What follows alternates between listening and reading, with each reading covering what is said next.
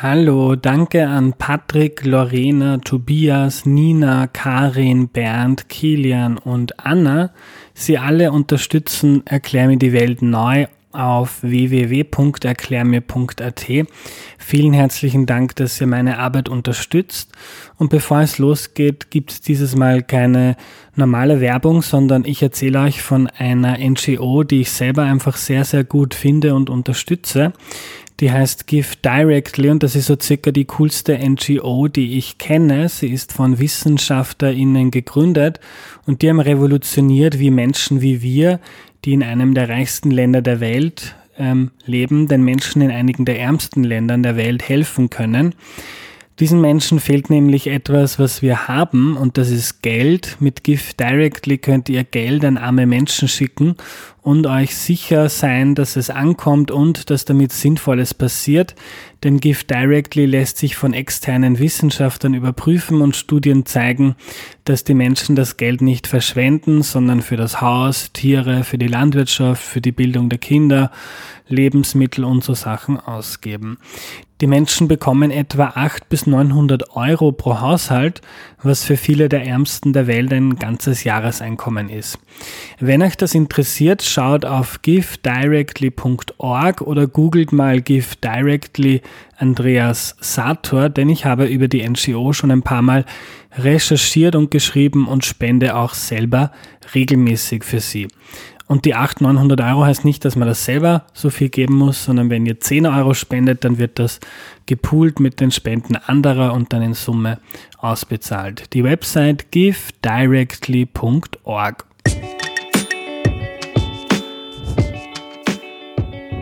Hallo, ich bin der Andreas und das ist Erklär mir die Welt, der Podcast, mit dem du die Welt jede Woche ein bisschen besser verstehen sollst. Heute geht es um die Logistik von Klopapier und vielen anderen Dingen. Also geht es darum, ähm, wie Güter, die wir kaufen im Supermarkt oder die zu uns nach Hause kommen, von A nach B nach C und so weiter kommen. Und diese komplexe Welt der Logistik erklärt uns Reinhard Köter. Hallo. Grüß Gott. Hallo Reinhard, schön, dass du dir die Zeit nimmst. Ähm, bevor wir loslegen, stelle ich doch bitte noch kurz vor. Ja, danke. Ich bin Reinhard Köter. Ich bin Professor in München an der Hochschule für angewandte Wissenschaften und vertrete dort neben der Logistik auch die industrielle Produktion. Ja, das mache ich schon seit einiger Zeit. Und neben dieser Lehrtätigkeit habe ich auch noch das eine oder andere Industrie- und Forschungsprojekt zu diesen Logistik- und Produktionsthemen. Machen wir einen kleinen Schnitt, mir kommt das Mittagessen hoch, Entschuldigung. ähm, war es wenigstens gutes Mittagessen? Es war sehr gut, ja. äh, Reinhard, letzten Frühling beim ersten Lockdown ist etwas passiert, was sonst ähm, ganz selten passiert, nämlich ähm, beim Supermarkt bei mir um die Ecke waren teilweise die Regale leer bei bestimmten Gütern, ob es jetzt Dosen waren oder, oder Klopapier. Plötzlich war etwas nicht mehr da, was eigentlich immer da war. Und manche Leute haben dann angefangen zu überlegen, hm, warum ist das eigentlich so? Also dieses selbstverständliche, alles ist immer da, wo ich es will. Zur richtigen Zeit ist es am richtigen Ort, war plötzlich nicht mehr so. Ähm, so rückblickend, ein Jahr später, was war denn da damals los? Ja, ich denke, die Leute haben ähm, Panik gekriegt, weil plötzlich die Situation anders war. Man wusste nicht genau, sind die Supermärkte noch länger offen oder werden die auch geschlossen. Und dann hat jeder halt mal Vorräte angelegt. Und zum Beispiel eben Vorräte an Klopapier oder auch Vorräte an Nahrung, die jetzt nicht verderblich ist, wie zum Beispiel Dosensachen oder Tütensachen. Und durch diese plötzliche Nachfragespitze waren dann die Supermärkte ausverkauft. Hm. Und Nachfragespitze, das schließt sich daraus, ein Supermarkt kalkuliert circa, ähm, wie viel Klopapier in einer Woche oder an einem Tag braucht. Und in der Regel kommt das gut hin. Und manchmal, wenn aber alle Leute alles gleichzeitig kaufen, funktioniert dieses System dahinter nicht mehr. Oder wie funktioniert so ein Supermarkt? Also der Supermarkt agiert genauso wie der Haushalt auch. Ähm, man hat ein Gefühl, wie viel Klopapier, Reis, äh, Kaffee und so weiter man verbraucht. Und es hängt davon ab, ob man jetzt eine große Familie hat oder ob man allein lebt. und man legt sich entsprechend einen Vorrat an. Und der Vorrat reicht normalerweise mindestens so lang, bis ich das nächste Mal einkaufen gehe. Also wenn ich einmal in der Woche zum Einkaufen gehe, dann schaue ich, dass ich auf jeden Fall bis zum nächsten Mal zum Einkaufen genügend äh, vorrätig habe. Und der Supermarkt wird normalerweise zwei, dreimal in der Woche beliefert und die schauen also dann auch, dass sie genügend vorrätig haben, um bis zur nächsten äh, Lieferung genügend Ware im Regal zu haben. Und wenn jetzt plötzlich die Nachfrage ganz stark steigt, dann sind halt die Regale leer.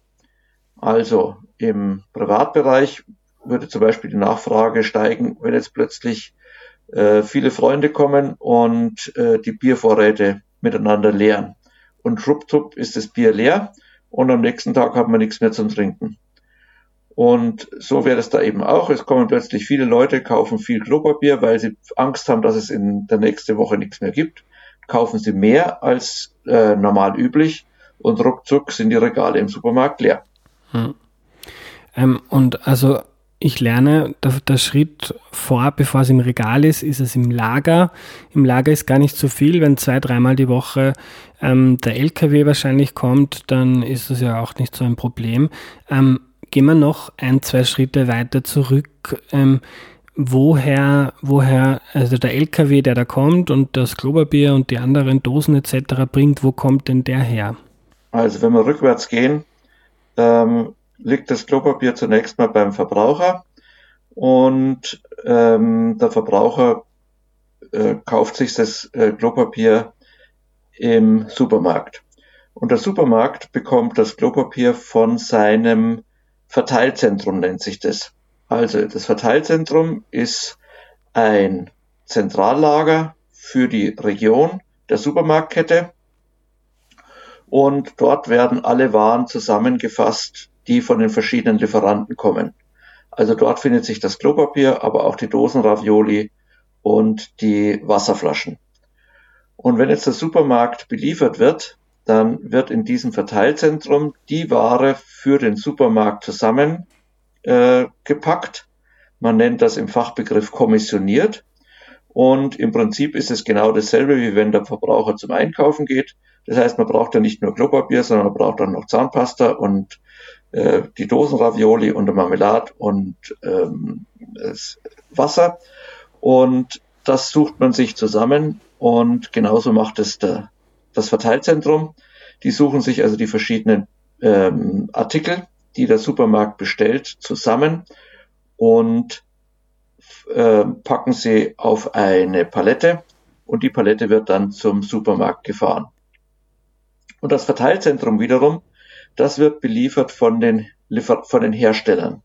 Also das Klopapier von der Papierfabrik, äh, die Marmelade von der Marmeladenfabrik, die äh, Müsli von der Müslifabrik und so weiter. Äh, die liefern große Mengen an, also ganze Lastwagenladungen. Dann wird es eingelagert und dann werden eben einzelne Paletten oder einzelne Kartons von den Artikeln äh, abkommissioniert und zum Supermarkt gebracht. Mhm.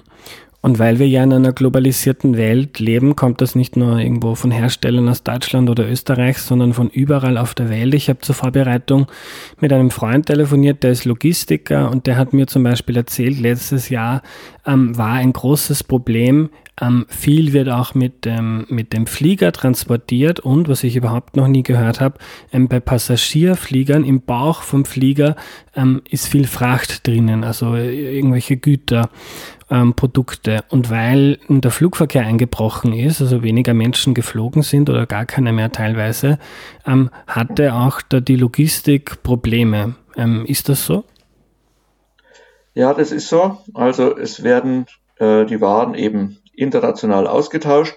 Das ist vielleicht beim Klopapier und beim äh, Müsli jetzt nicht so, aber äh, zum Beispiel technische Sachen oder auch Textilien äh, kommen eben von weit her. Sagen wir mal, äh, das Handy äh, wird in China gebaut oder die Jeans wird eben in Bangladesch zusammengenäht. Und die müssen also dann von den Herstellern, die irgendwo in der Welt sind, ähm, zu den Verbrauchern in Amerika, Europa äh, oder sonst wo in der Welt gebracht werden. Und da gibt es zwei große Möglichkeiten. Das eine ist mit dem Schiffsverkehr, mit Containern und das andere ist mit Luftfracht. Und mit Luftfracht kommt eben alles, was schnell gehen muss oder was sehr teuer ist. Also das Beispiel für die Luftfracht, die man auch im Supermarkt findet, sind die Rosen, die man am Valentinstag jetzt kaufen konnte. Ähm, Im Februar wachsen bei uns keine Rosen logischerweise, also kommen die Rosen entweder aus Ecuador oder aus Kenia und die werden typischerweise im Flieger nach Europa gebracht, einfach weil man die ja nicht verwelkt irgendwie als Trockenrosen haben will, sondern als frische Rosen. Und alles, was per Luftfracht kommt, gibt es wiederum zwei Möglichkeiten. Es gibt einzelne spezialisierte Luftfrachtflugzeuge, die haben also in ihrem Bauch nur Fracht und es gibt ähm, die normalen Passagiermaschinen, die wir alle kennen, und die haben in ihrem Bauch nicht nur das Gepäck der Passagiere, sondern eben auch Luftfracht. Äh, das ist ungefähr halb-halb. Also die untere Hälfte vom Flugzeug ist für Fracht und die obere Hälfte vom Flugzeug ist für die Passagiere. Und nachdem jetzt ja in den Pandemiezeiten wenig geflogen werden darf, fliegen die Passagiermaschinen nicht und damit fällt auch die Frachtkapazität weg. Und die ähm, Airliner, die Lufthansa und so weiter, musste sich also überlegen, wie kann ich denn jetzt mit der Fracht machen? Das heißt, die mussten ihre Flugpläne umstellen und die Passagiermaschinen durch Frachtmaschinen ersetzen. Mhm. Und bis sowas umorganisiert ist, dauert halt immer ein bisschen. Die Schifffahrt ist ja teilweise sehr umstritten, vor allem ähm, unter Nachhaltigkeitsaspekten, weil die meistens mit Schweröl fahren das sehr, sehr dreckig ist.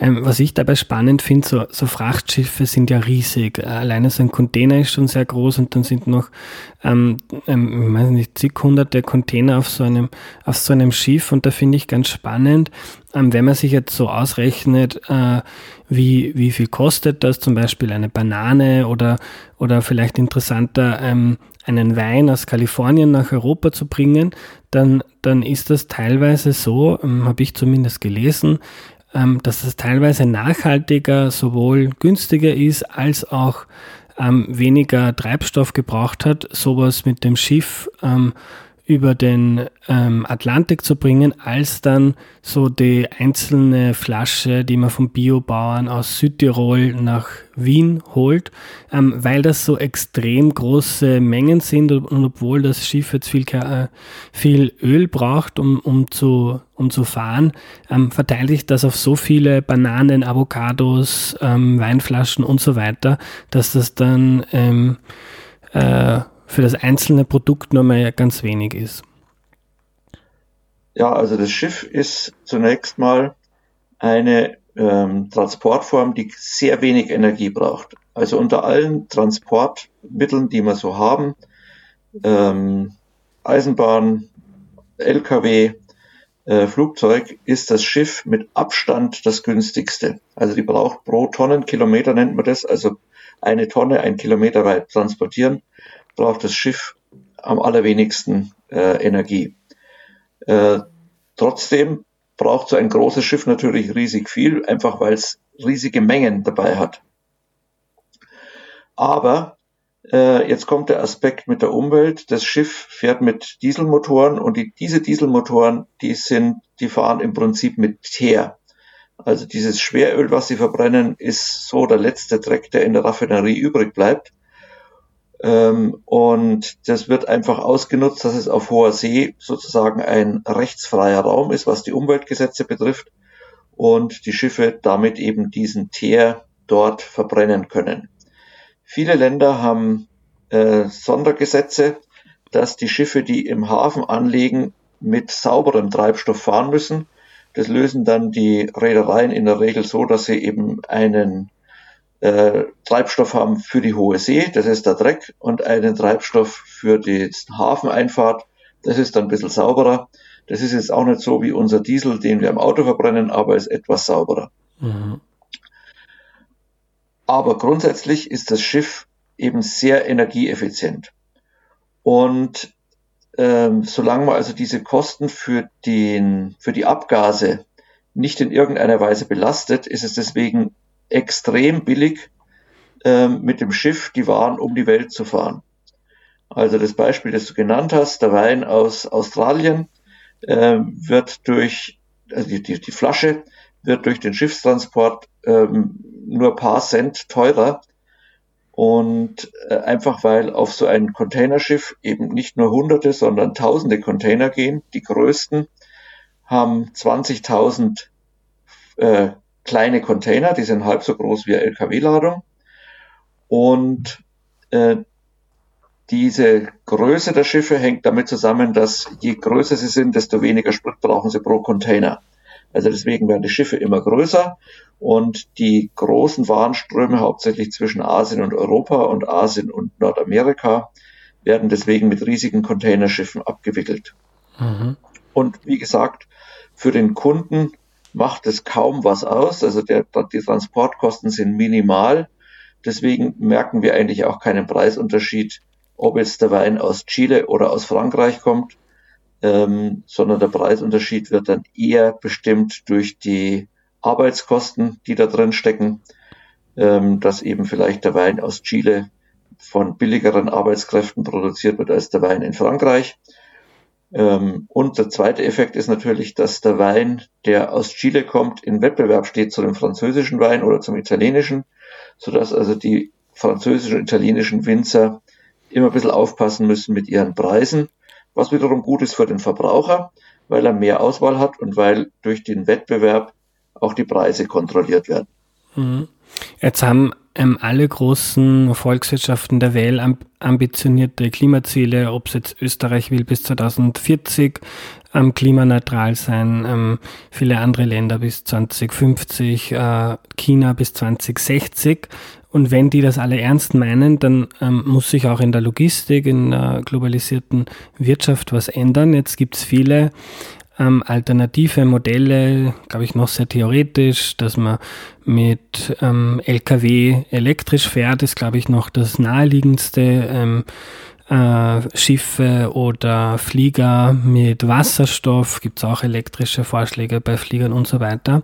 Ähm, hast du so einen, einen, kleinen Blick in die Zukunft, wenn ähm, jetzt ist es sehr billig, jetzt kann man irgendwie auf See machen, was man möchte, wenn es da internationale Verträge gibt und das einfach dieser Dreck, der in die Luft ge ähm, geblasen wird, ähm, wenn der mal teuer wird, hoffentlich, ähm, wie wird das die, diese globalisierte Logistikwelt ähm, verändern? Also, ähm, für die Antriebe von Schiffen und Flugzeugen und auch von LKWs ähm, gibt es jetzt keine fertige Lösung.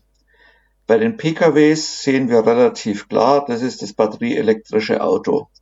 Aber ähm, die Frachtfahrzeuge, also Schiffe, Flugzeuge, LKWs, fahren fast rund um die Uhr. Ähm, das heißt, die können also keine Batterien mitnehmen. Und da ist tatsächlich die einzige Chance, die derzeit sichtbar ist, ein Antriebssystem, das auf Wasserstoff basiert. Äh, der Wasserstoff den kann man gewinnen durch Elektrolyse und den elektrischen Strom, den man dazu braucht. Äh, der könnte, den kann man wiederum aus erneuerbaren Energien, also Solar und äh, Wind im Wesentlichen, gewinnen und hätte dann den Wasserstoff, den man dann im Motor oder im Triebwerk verbrennen kann. Das Problem dabei ist, äh, dass dieser Wasserstoff relativ teuer ist, auch wenn es genügend elektrische Energie gibt und der Wirkungsgrad schlecht ist, weil man muss zuerst den Strom in Wasserstoff verwandeln und dann den Wasserstoff wiederum in Strom oder Antriebsenergie. Und bei beiden Umwandlungsprozessen geht ungefähr 30 Prozent der Energie verloren, so dass man also am Schluss äh, nur noch die Hälfte äh, hat gegenüber dem reinen Strom. Äh, also das ist die einzige Möglichkeit, die zurzeit sichtbar ist, aber so richtig prickelnd ist die auch nicht, mhm. äh, weil man eben einen schlechten Wirkungsgrad hat. Ähm, sonst sehe ich im Augenblick nichts, wie man sonst Schiffe betreiben könnte. Äh, bei den Schiffen vielleicht noch am ehesten, wenn wir uns an unsere Vorfahren erinnern, die sind mit dem Segelboot gefahren.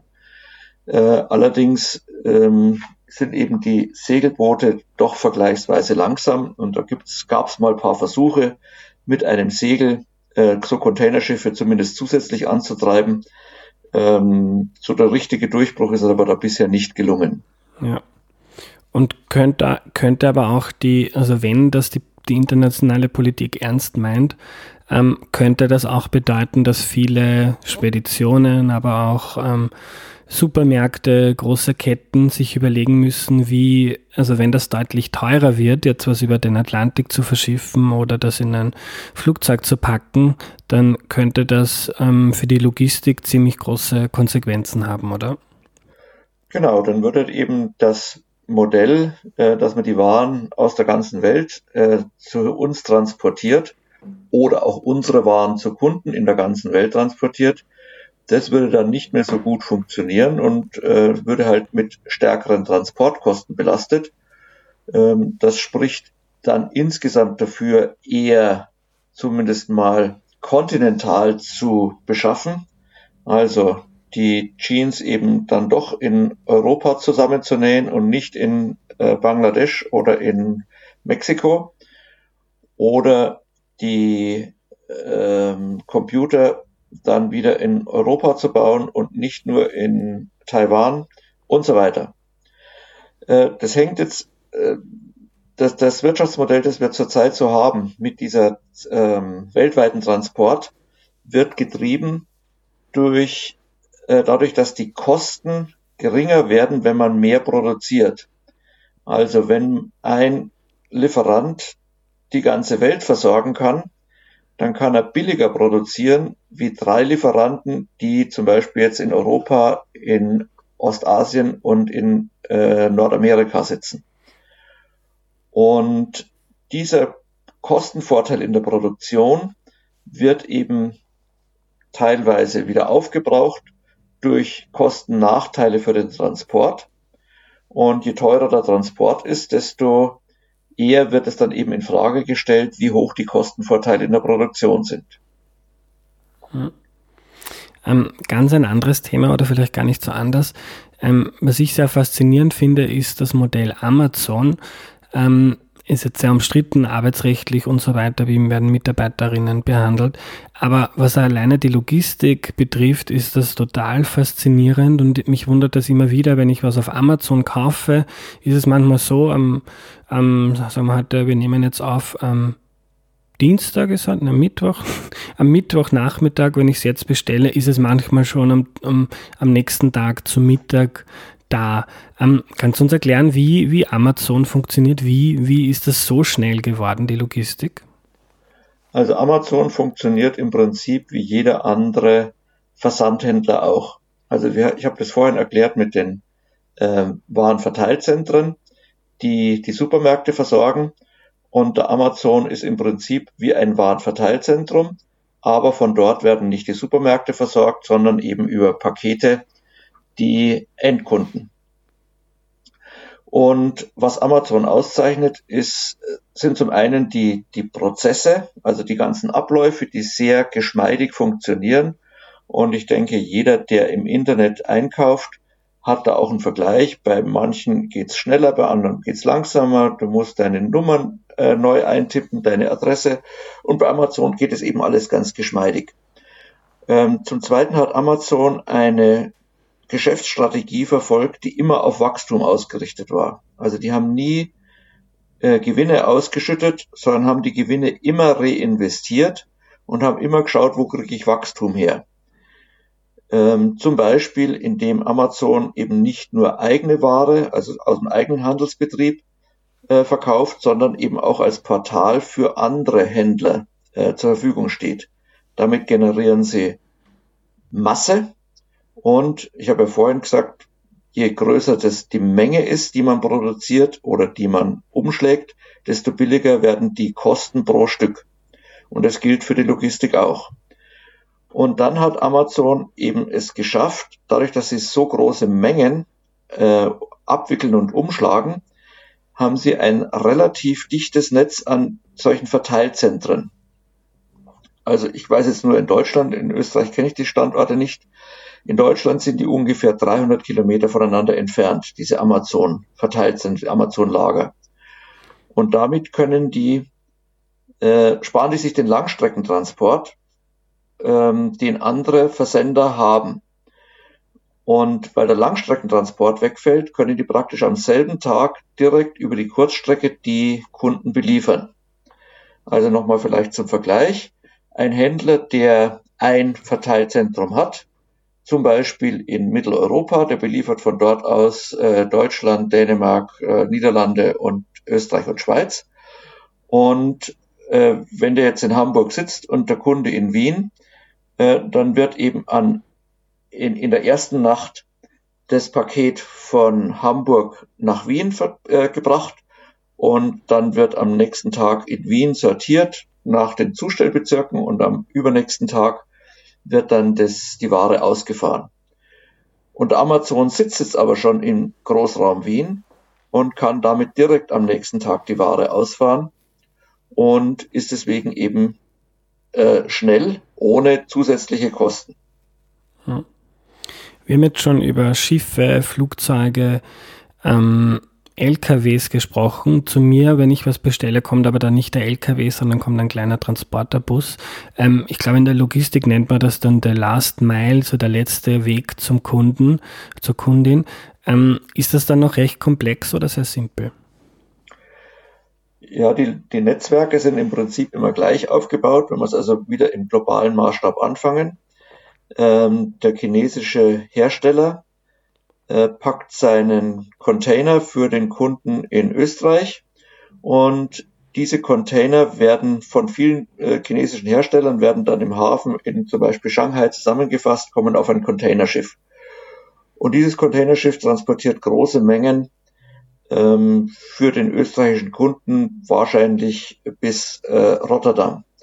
Dann kommt das Containerschiff nach Rotterdam und von da werden die Container dann wieder weiter verteilt an die verschiedenen Kunden in Deutschland, äh, Frankreich, Benelux, äh, Schweiz, Österreich. Und unser Container von, Shang äh, von Shanghai nach Wien wird jetzt also dann von, Amsterdam, äh, von, von Rotterdam nach Wien gebracht. Zum Beispiel mit dem Zug. Und in Wien finden sich dann wieder viele andere Container aus anderen ähm, von, von anderen äh, Versendern. Also zum Beispiel der mit dem Wein aus Frankreich oder der mit dem äh, mit den Maschinenteilen aus Deutschland oder der mit den Dachfenstern aus äh, Dänemark. Und dort werden sie dann ähm, geöffnet, neu sortiert und die Waren werden dann nach Zustellbezirken ähm, zusammengefasst. Und dann finden sich eben die chinesischen ähm, T-Shirts neben den deutschen Maschinenteilen und den äh, dänischen Dachfenstern auf einen Transport und der fährt dann die Kunden in seinem Bereich äh, ab und liefert die verschiedenen Waren aus. Und der Paketdienstleister, der macht es im Prinzip genauso. Das heißt, er sammelt die Pakete ein, die zum Beispiel jetzt aus Hamburg an ähm, verschickt werden. Dann sortiert er die nach den Zustellbezirken Wien, Zürich, München, fährt die ganze Menge der Pakete, die nach Wien kommen, nach Wien und dort kommen dann verschiedene Pakete aus verschiedenen äh, Herkunftsgebieten an. Also nicht nur die aus Hamburg, sondern auch die aus München und aus Frankfurt und aus äh, Straßburg und aus Mailand. Und dann werden diese Pakete neu sortiert nach den Zustellbezirken und dann fährt er eben von Wien aus ins Burgenland und nach Oberösterreich und in die Stadt Wien. Ähm, eine, eine Verkehr, ein Verkehrsmittel haben wir jetzt noch gar nicht angesprochen. Züge. Ähm, mir scheint, als wäre die Bahn ähm, für diese großen Netze ähm, gar nicht so relevant. Ist die zu teuer? Weil eigentlich wäre sie ja eine recht saubere Form der, des Transports. Ja, also die Bahn äh, ist äh, recht sauber aus zwei Gründen. Zum einen, weil sie wieder wenig Energie verbraucht pro Tonnenkilometer Fracht. Und zum zweiten, weil sie meistens elektrisch fährt. Und den Strom, den kann man ja aus erneuerbaren Energien ganz gut gewinnen. Also von daher ist die Bahn ähm, schon ein, das Verkehrsmittel der Wahl, aber die Bahn äh, ist gut auf langen Strecken. Also mein Beispiel von Hamburg nach Wien, das wird wahrscheinlich mit dem Zug fahren. Aber wenn er jetzt ein Paket hat oder eine äh, Sendung von Buxtehude äh, nach, hm, kenne ich mich in Wien zu wenig aus, ähm, ins, in irgendein Dorf ins Burgenland, dann gibt's halt da vielleicht noch einen Bahnanschluss, aber es ist zu wenig Volumen, zu wenig Menge, um mit einem Zug oder nur mit einem Waggon dahin zu fahren. Also ist die Bahn gut für die Langstrecke, wo große Mengen zusammengefasst werden, aber sie ist schlecht in der Verteilung bis zum Kunden hin. Und äh, deswegen muss man eben schauen, wo ist jedes Verkehrsmittel stark. Ähm, auf der Langstrecke kann es die Bahn sein. Und auf der Kurzstrecke gibt es praktisch keine Alternative zum Lastwagen oder zum kleinen äh, Lastwagen, der die Pakete bringt. Hm.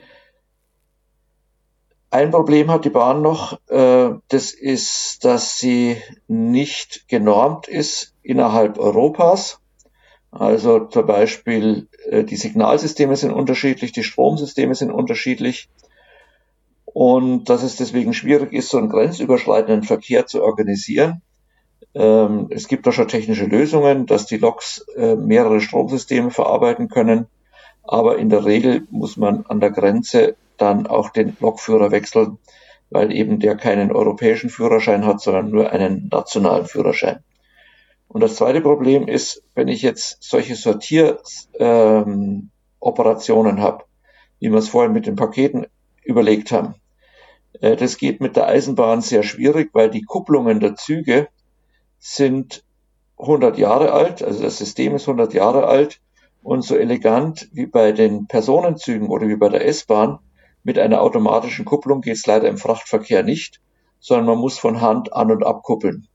Und das ist wiederum sehr aufwendig. Also die mhm. Bahn ist gut, wenn sie einen kompletten Zug von Hamburg nach Wien schicken kann, aber sie ist eben schlecht, einen Waggon von Buxtehude ins Burgenland zu schicken. Letzte Frage. Ähm, immer mehr Leute kaufen sich Schuhe, Kleidung, aber auch alles mögliche andere, Waschmaschinen etc. online ähm, und immer auch durch Amazon, glaube ich, angetrieben, ähm, immer flexibler wird man, was Rücksendungen betrifft. Also teilweise, wenn ich ein, ich habe ein Mikrofon mal gekauft, ich kann das drei Monate lang zurück, zurückschicken. Ich habe mal viele verschiedene Mikros gekauft, probiert und die einfach wieder zurückgeschickt. Ähm, ähm, was, für eine, was für eine Herausforderung ist das für Unternehmen, dass es jetzt irgendwie so viele Rücksendungen gibt? Amazon bietet teilweise sogar, ähm, wenn das jetzt 10, 15 Euro kostet, ist mir schon passiert, sagt Amazon, brauchst man gar nicht schicken, weil das kostet uns vielleicht mehr, als wir, als wir mit dem noch Geld verdienen. Mhm. Also zunächst mal äh, erlauben die Versender Rücksendungen einfach um äh, den grundsätzlichen Nachteil, den der Versandhandel hat, auszugleichen. Also wenn ich mir Schuhe bestelle, äh, habe ich eben nicht die Möglichkeit wie im Schuhgeschäft, dass ich die Schuhe anprobiere. Die Größen sind unterschiedlich, manche sind zu, zu groß, manche sind zu klein, manche sind zu weit, manche sind zu eng. Ähm, das alles kann ich nicht ausprobieren.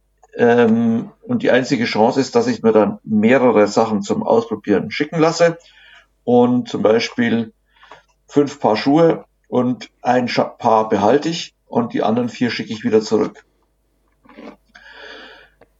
Ähm, also, das machen die, damit äh, die Leute überhaupt Schuhe kaufen oder vergleichbare Artikel, die man eben ausprobieren äh, muss oder ausprobieren möchte. Äh, für den Versender ist es diese Retoure, wie das so schön im Fachchinesisch heißt, also diese Rücksendung, äh, ein großer Kostenblock, weil die Rücksendung muss ich jetzt ähm, überprüfen. Also schickt der Kunde, äh, was schickt er zurück? Warum schickt er es zurück? Ist die Ware defekt? Ist sie noch in Ordnung? Kann ich sie wieder hernehmen und weiterverkaufen? Oder muss ich sie aufbereiten? Und, äh, oder muss ich sie wegschmeißen? Und diese Prüfung muss jemand machen. Das heißt, die kostet Geld. Und deswegen kann es eben sein, dass es billiger ist, die Ware dann wegzuwerfen, äh, als sie zu überprüfen und wieder neu zu verkaufen. Zum Teil nützen das die Kunden auch aus. Also das typische Beispiel ist das Ballkleid. Äh, das braucht man nur einmal im Jahr. Ähm, dann wird eben ein äh, Kleid bestellt, einmal getragen, ausprobiert und wieder zurückgeschickt mit der äh, Begründung passt nicht oder gefällt nicht. Und ähm, dann hat der Kunde für einen Tag oder einen Abend äh, diese Kleidung gehabt. Äh, das ist natürlich nicht in Ordnung und deswegen äh, wird dann eben auch geprüft, ist es getragen. Und dann kommt jetzt wieder die Frage für den Versender, wie gehe ich mit meinem Kunden um? Konfrontiere ich ihn mit der Kritik, äh, in der, mit dem Risiko, dass der Kunde äh, bei mir nicht mehr kauft oder schlucke ich das oder wie mache ich das? Also es sind zwei Aspekte. Das eine ist die reine äh, Annahme der äh, zurückgeschickten Ware und die Überprüfung und das zweite ist eben, wie vermeide ich, dass Kunden sowas ausnutzen. Hm. Danke für deine Zeit, Reinhard. Gern geschehen.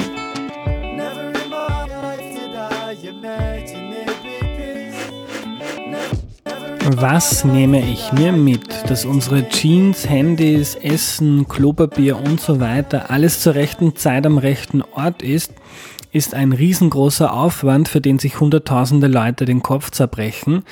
Die internationale Logistik ist total spannend. Alles, was schnell gehen muss, wird mit dem Flieger transportiert zum Beispiel Rosen im Supermarkt, weil die verwelken sonst.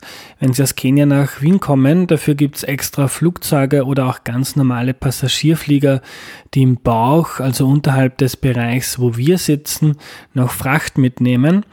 Äh, Schiffe sind eigentlich eine super Form, Güter zu transportieren. Sie sind total effizient und können riesige Mengen mitnehmen.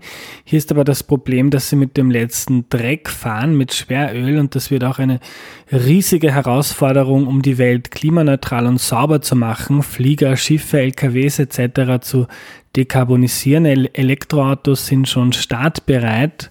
Ähm, auch bei LKWs gibt es einige schöne Elektromodelle, vor allem aber bei Fliegern und bei Schiffen. Diese zu dekarbonisieren wird noch eine riesige Herausforderung. Und es ist schwer vorstellbar, dass in den nächsten 20, 30 Jahren die Globalisierung noch genauso billig funktionieren kann, wie, wie sie es jetzt tut, wenn wir Umwelt und Klima ernst nehmen. Die Bahn, die schon jetzt sehr sauber ist, funktioniert gut, wenn man einen ganzen Zug von A nach B mit Gütern schicken kann, die man dann nachher noch verteilt, aber sie ist nicht sehr flexibel, weil man mit ihr nicht so einfach sortieren und kommissionieren kann. Ich fand, Reinhard hat das extrem gut und verständlich erklärt und er war mir auch sehr sympathisch. Ein 1A Gast. Das war die heutige Folge. Wenn du sie cool und wertvoll gefunden hast, dann unterstütze Erklär mir die Welt doch bitte auf www.erklärmir.at. Danke und bis zum nächsten Mal, euer Andreas.